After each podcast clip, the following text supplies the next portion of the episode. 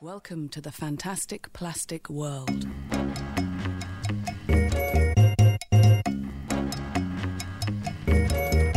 设计微颗粒和你聊聊一周设计圈。今天是我们设计微颗粒的第十期，离上次的第九期已经蛮长一段时间了。有两个月的时间了吧？微颗粒变成了 monthly 是吧？嗯，微颗粒变成 monthly 就是忙死你。主要是还是两方面嘛，一方面还是比较忙，然后另外一方面我们还是呃更新了一下设备，呃，因为毕竟多人录音的时候，有一些同学反馈录音的设备可能有一定的空间感，在这阶段稍微更新了一下设备。也占用了一点小时间。节目中间所涉及到的一些图片或者资料，大家可以通过我们的微信公众号“设计要电”，电视电流的电，和我们的官网 gdn 点 design 上面应该会有我们的图文资料的一些链接以及图素。这样的话可以方便大家更容易的了解我们说的是哪一个内容。嗯，大家也可以通过搜索 tgideas 访问我们团队的网站。好，那就直接进入今天的部分。嗯，啊，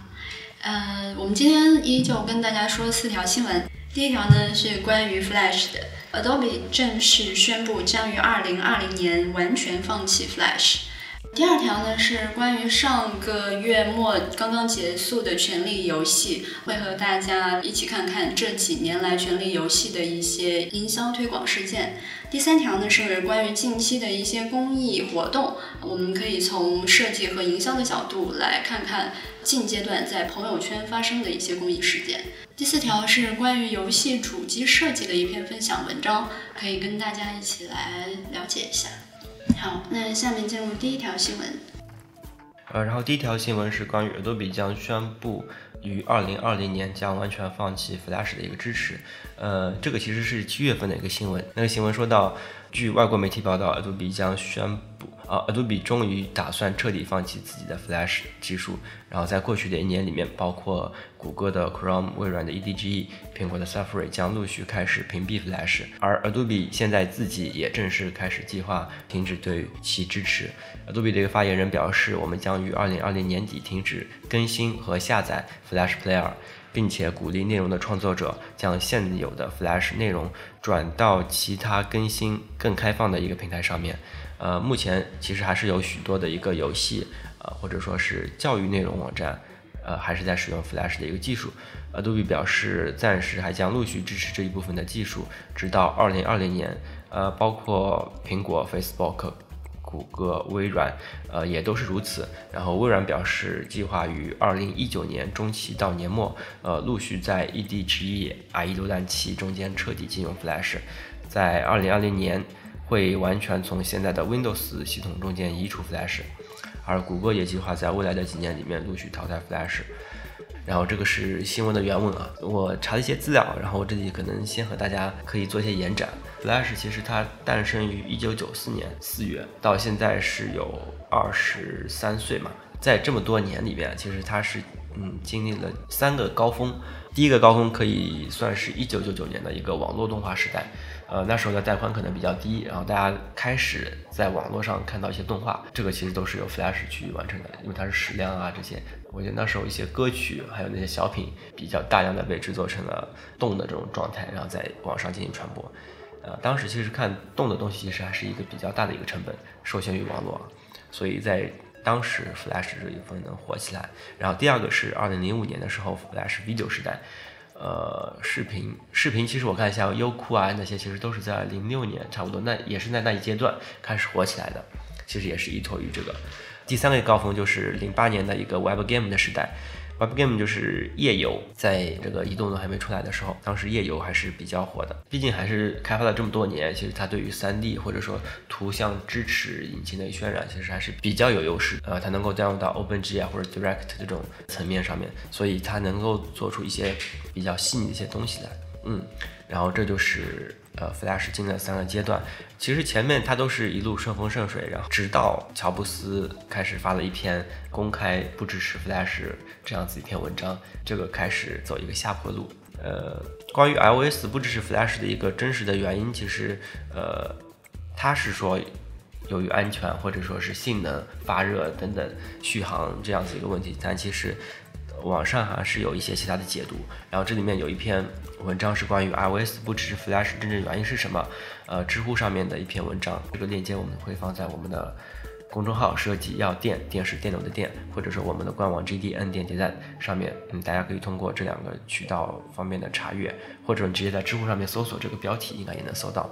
大概的内容我简单和大家分享一下。其实就商业而言，Apple、呃微软，然后安卓都支持 Flash 的话，那么应用商店的 Flash 开发者，他们其实是能够将他们的应用是一下子就分发到各个平台。其实这是比较明显的在挑战苹果 Apple Store 的一个商业壁垒。呃，因为苹果是很依托于这个软件的一个生态，或者说 App 的一个生态的。如果你这个生态，的内容能够很方便的被复制到其他的一个平台上面，其实这就不存在于它的一些优势嘛。也正其实由于它的一个不支持，所以你会发现它的续航或者说是一些接口的调用，它它毕竟是第三方嘛，它不能够接触到很核心的系统的调用，它毕竟就只能在外面靠一些软件去弥补的话，必然会造成比较大的一个发热或者说安全上的一个问题。然后这个就是关于呃 iOS，就是顺便说到 iOS 不支持 Flash。的一一个原因，呃，这个就是一些延展。我我们再回到这个新闻上来，其实我想说的这个观点，其实就是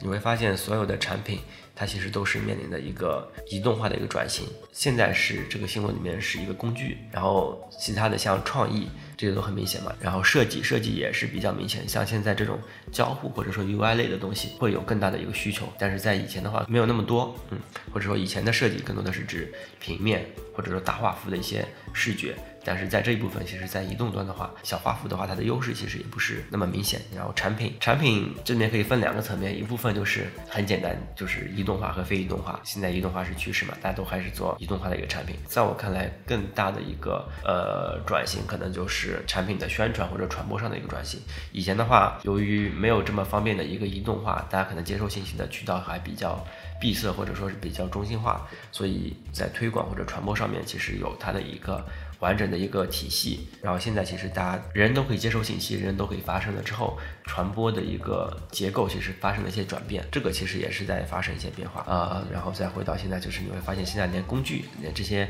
开发的工具都开始倒闭啊，或者说被另外的 HTML 啊代替这样的。我感觉就是我们生活中间所有的东西都在面临移动化的一个转变。嗯嗯。然后还有一点就是和大家可能会关系到比较密切的就是，呃。这个停止了更新之后的一些法律问题，就比如说二零二零年之后，如果你还在使用，呃，这个技术的话，你可能就需要支付 Adobe 一定的授权费，呃，这个完全可能和我们还是比较息息相关一点，特别是我们是做游戏，呃，游戏里面当然一些 Flash 一些动画或者说动效这些其实效果这些其实都还好了，在我们看来它只是一些效果层面的东西，但是还有很多的。软件或者说工具后台工具，它其实都是依托于 Flash 这样子一个技术，或者说游戏里面嵌入的一些内嵌，或者说游戏的一些内容，它也是通过 Flash 这样子一个技术再开始实现的。在这两年的时间里面，就开始慢慢的做转变啊，不然的话，为什么那个停止更新之后还要赋予授权费，而它正在更新的时候不需要赋予它授权？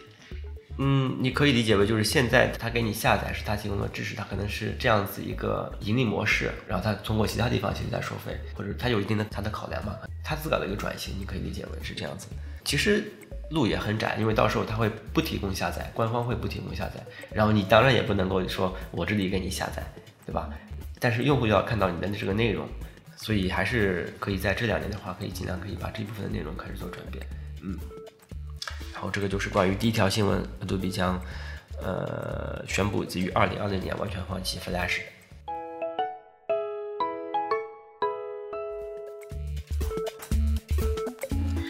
第二条新闻呢是关于上个月八月底刚刚结束的《权力游戏》的第七季啊，嗯，这也可能是我们的导数第二季，因为听说是第八季的话是在大结局是吗？对，大结局一共也只有六集。关于《权力的游戏》啊，我觉得这个电影不论是从它的文学性，还是它的哲学性，还有画面、音乐上来讲，都算是一部。很值得玩味的一个电影。它的那个线下推广也做的比较多，前两天也看到有一篇文章也专门做了一下搜集，其中有几点还是蛮值得我们大家参考看一看的。首先呢，它里面提到的那个营销推广点其实是蛮多的，我这边把它整理成三个点。第一个点呢，就是关于这种号召所有的粉丝来一起参与和推动的。这个在所有的 IP 营销里面其实都有这一点，就像是任何一个 IP 都有自己的一定的粉丝文化和它的一些共同的一些话题。所以它这边其实征招它有好多个点，有一个是那个推导那个 Joffrey，Bring down the King。征招有一个呃有意思的地方就是它它是一个线下活动，然后它有一个 Joffrey 的雕像，雕像对，有个雕像在那儿，但是那个雕像它不单纯是一个装置艺术。它是可以通过这种我们的互动，让这个装置产生一个变化，然后这个是其中一点。然后第二点就是，呃，我们是通过一个线上和线下的互动去推动这个装置的变化。大家可以在 Twitter 上面发一个 Bring down the King 的这样的一个关键词，然后就可以，它那个线下那个齿轮就可以转动一个，这样子，慢慢慢慢再把这个。雕像给推倒，这样。啊，这不就是我们常用的投选你的代言人之类的吗？为为你的代言人打 call，在为什么乔丹投票之类的。对对对，其实意思是差不多。有趣的两个点就是，大家可以充分发挥自己键盘侠的那个特征。不过它这个实物化就更明显了，就是我们的投票可能就是。也是在虚拟的状态，对。然后，但这个就是在广场上面有一个真实的一个雕像，就放在这边。对，就是有一个线上线下互动，跟这个类似的，他们还有那个 Catch the Dragon，就是还有什么。投选你的国王啊，还有就是你中意的国王，就有一系列。我觉得这一系列都可以把它归纳为就号召粉丝来参与征招这样子的一个类别。嗯嗯。然后第二个跟征招有关的，我觉得是号召所有的人来追剧。就是我们平常说的追剧，好像就是我们现在哎我们在那个网络上追剧，但是它这个就是带动大家一起来有一个六公里的长跑，大家是跟着那个大卡车的大屏幕跑的。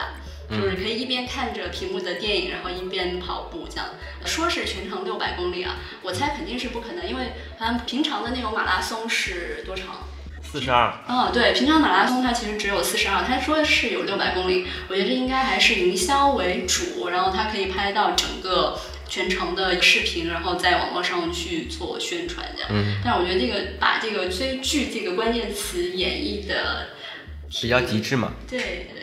你可以把它理解为是个线下装置，对，就运动的线下装置。对，咱们之前说的这几个东西都都属于这种征招类的，在它的整个营销推广里面，第二个大类也很常用的，就是那个跨次元的植入。嗯，就一般是将我们的一些 IP 内容植入到我们的现实生活里面。因为这个是蛮直观的一个东西，粉丝他能够现场看得到，能够用很低成本来互动的一个东西。嗯，他的那个创意不在于说它有多大的一个互动性，但是它的创意是在于它能不能通过这些装置带给粉丝一个比较沉浸的投入的一个体验。像那个我们大龙的投影，然后他这次也把它放在各种的建筑上、公车上，现场的效果还真会让你有一种抬头看看是不是天上真的有一只龙飞过。然后还有一些其实像异鬼啊，大家对这个角色也非常深入，就是到自己的生活场景中来。嗯，还有一些什么铁王座，它也可以让你做做试试。关键它还放在一个三轮车上面。玩这个才是。它有两个，一个铁王座，对，有一个汽车版是吧？你知道那个铁王座是是跟谁合作吗？啊，是跟 Uber 合作，它是可以一键呼叫铁王座。嗯，啊，这个就可以说出我们的第三点，就是它除了这种植入之外，我把它归类为商务合作，就是它可以跟很多的产品，就比如说 Uber，然后还有 Airbnb，什么音乐会，Emoji，就是做一些商务合作。嗯，当然也包括广告。我那天还看了。去年拍的一个广告也还蛮有意思，它是把剧情结合在它的合作的一个广告里面，就是你记不记得那个 Cersei 被游街的那一场戏？嗯，就是后面有一个修女在那边跟他说 shame shame，你记不记得那场戏吧？就那那个广告也很有意思，大家可以搜索那个什么 fuck practice bottles。就一开始你不知道为什么他去超市买一个东西，然后那个修女就在他后面喊喊 shame shame，然后一路喊过去，喊到最后就是说、就不要买那个那个塑料瓶装水，然后应该要自制那个什么气泡水之类的，带有一点点公益性，然后也带有一点产品性，然后跟那个咱们电影结合。其实我感觉，你像很多的商务合作的，嗯，很多都做，夸此岸之助也在做，对但是最核心的不是他们用的这种形式，而他们的那个内容的确是做的是比较的极致，然后这个才是他们能够博得眼球或者说做的比较成功的一个点吧。是，因为结构就是这样子。到时候我们会把这些所有的涉及到的一些图文资料都会放在我们的公众号上，不然的话大家可能不看那个图可能会比较难以理解。看那个图还挺有意思。对，看那个图就会比较好理解。那这就是第二条新闻。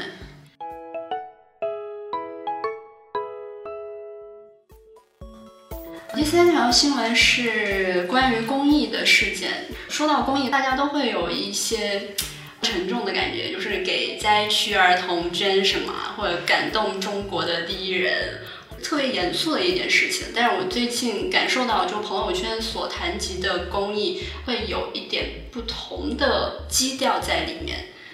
第一个就是关于那个腾讯九九公益的一个系列活动之一吧，就叫做小画家的一个活动。它是这样，大家在朋友圈首先看到的是几幅很漂亮的画，然后告诉你可以用一元钱来购买这个小朋友的画，因为小朋友他是属于有一些残疾，或啊者说有、，就是那个活动是吧？对，然后大家可以捐出一元钱来支持他，然后支持公益事业，大概是这样的一个活动。当时发现，基本上朋友圈不论是业内还是业外的的朋友都转了，然后并且很多人都捐了这个一块钱。嗯，我觉得也是属于一个近阶段来说比较现象级的一个事件。对于这个事件，我觉得有几点是有一些代表性的。第一个，就从公益这件事情上来说，如果是捐给残障儿童的话，从前的方式就会把他们比较弱势，或者说博取大家同情心来嗯为他们去捐款。但这一次的话，我觉得是给了这些受捐人一种尊严。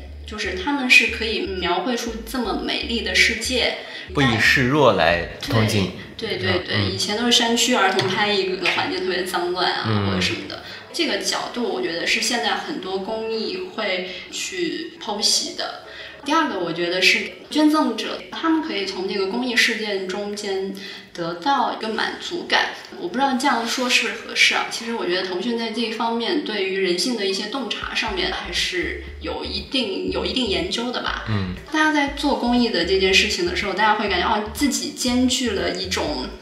好人气质和艺术气质。嗯，然后这样大家就会很愿意去传播这件事情，也很愿意去捐款。而且通过这种网络的手段，这个捐款是变得特别容易，不像是以前有那么多的屏障。嗯所以这点也是公益这件事情在互联网传播上面慢慢开始有一些变化的或转弯的一个点。嗯啊，这个是我们近期的第一个关于公益的新闻啊。第二个的话是日本的一个企划公司，他们给养老院的老人家拍摄的一套广告，跟上一个公益有一个相同的点，就是它也不以示弱为切入的角度。我这儿先形容一下这张海报吧。那个这个系列的海报呢，其实大部分都是老人是在卧床的一个状态下面拍摄的，就负责拍照的那些医护人员会给那个老人家摆上各种道具，然后来诉说他的这种个人的愿望，比如说是一个运动的状态，或者在踢球的一个状态，呃，然后通过这种道具去摆出这样的一个画面，告诉大家，即使是身体不能动了，但是依旧可以在心灵上追逐自己的梦想。大家回头也可以到我们的公众号上面去搜索一下那几张海报。嗯嗯。第三条那个公益的新闻是跟我们设计师有关的，高丽来说一下那条新闻，刚才你也看过。呃，就是腾讯的二十六位设计师，然后他们就是在深圳、北京等地当地寻找的一些摊位，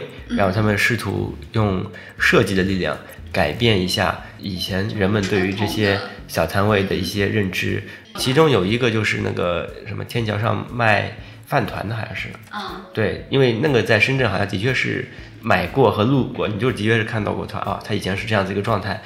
那些设计师呢，就是想设计到底是能够做什么，他们抱着这个目标直达这个问题，然后想看设计到底有没有这个力量，能在有限的空间帮他们去改变一下现在的这个场景。比如说他在天桥上卖粽子，他可能还是在天桥上面卖粽子，但是会有一新的。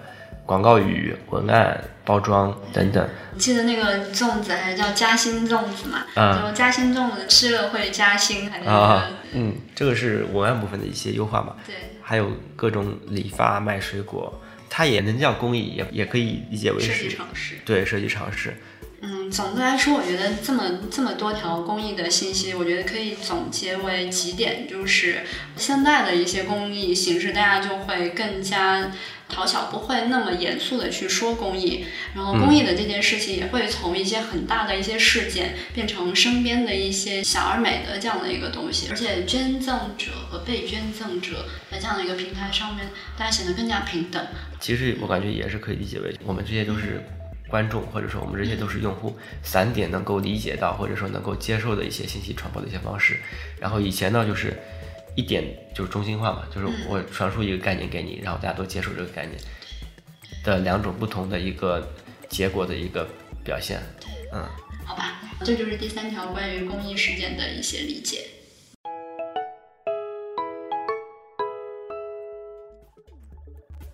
第四条新闻，也就是我们最后一条新闻，呃，其实是，呃，我看到了一篇感觉还不错的一个文章，然后那个文章呢是说聊一聊那些游戏主机的一个外观设计，嗯，它是以雅达利出的一款最新的一个游戏主机这个点来切入的，这个主机做的很像一个路由器，啊，大家都是以这个点在吐槽它，然后其实你光拿这个主机拿出来看的话，其实你会发现这个主机其实外形还不错。呃，这个图大家可以通过我们的那公众号“设计教店”可以去看一下，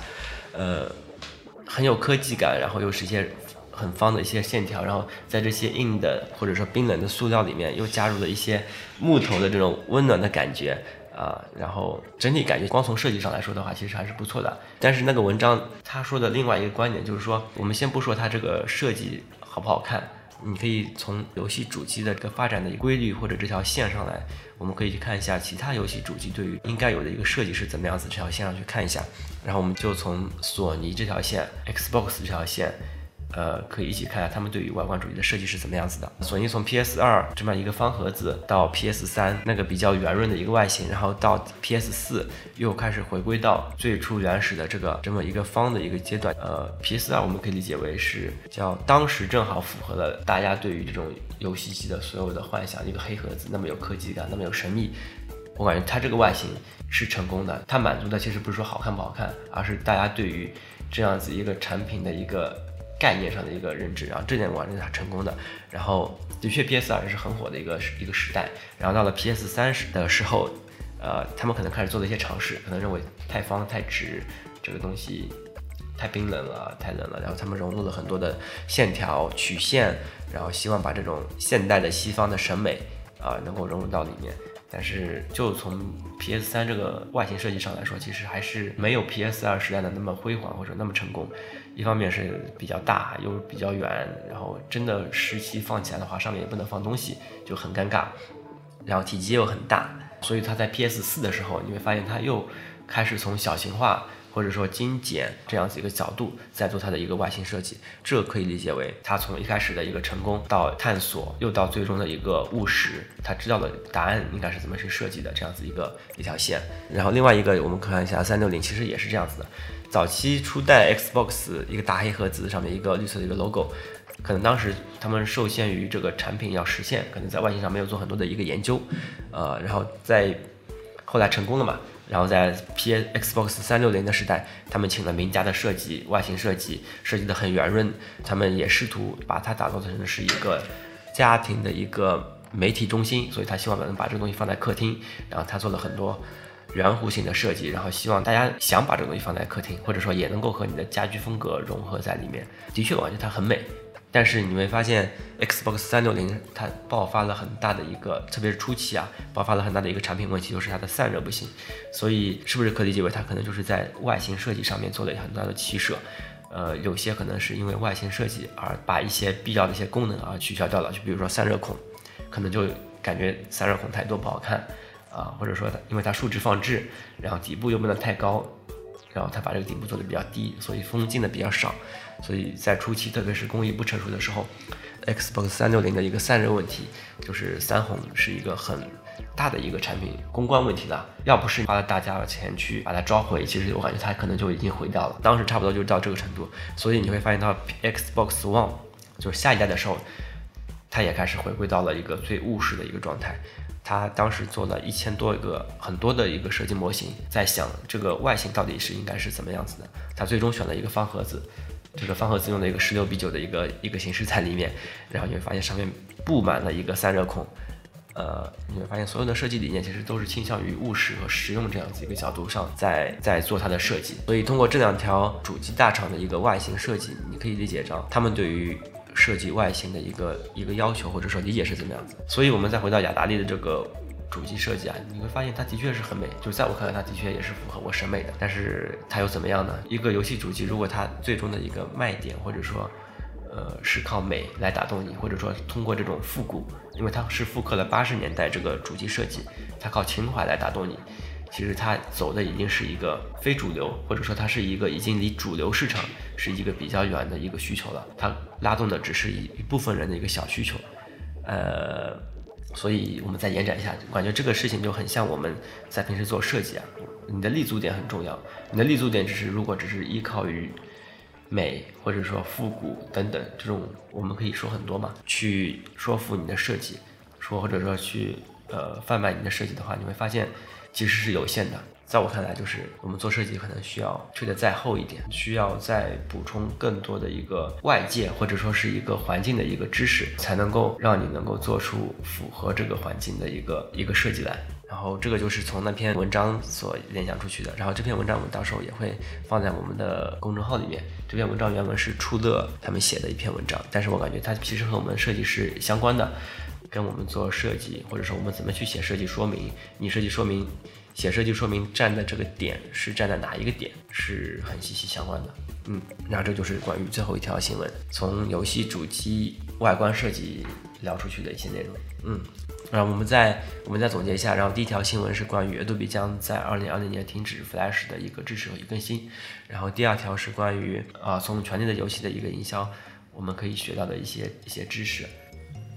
嗯，第三条新闻是关于最近的公益，它可能抛弃了咱们之前做公益的那种严肃的这种宏大的一个状态，去进入到我们生活，并给予捐赠者一个比较平等的自尊的一个方式，而不只是一种呃单纯示弱的方式去去推动这个公益的事事业，就是被捐赠者更有尊严。嗯，然后第四条就是从。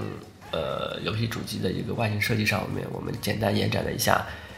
大家对于设计的一个理解，或者是我们的出发点这样子一个角度。嗯，好的，那我们本期节目就是这样子。然后大家可以通过大家可以通过网易云音乐、荔枝 FM、iTunes 上面的播客搜索“设计蛋白粉”这个关键词，订阅与收听我们的节目。也可以通过我们的公众号“设计药店”电视电流的店来查看我们文中的所涉及到的一些图文或者说视频的一些资料。然后本期节目就是这样啊嗯拜拜。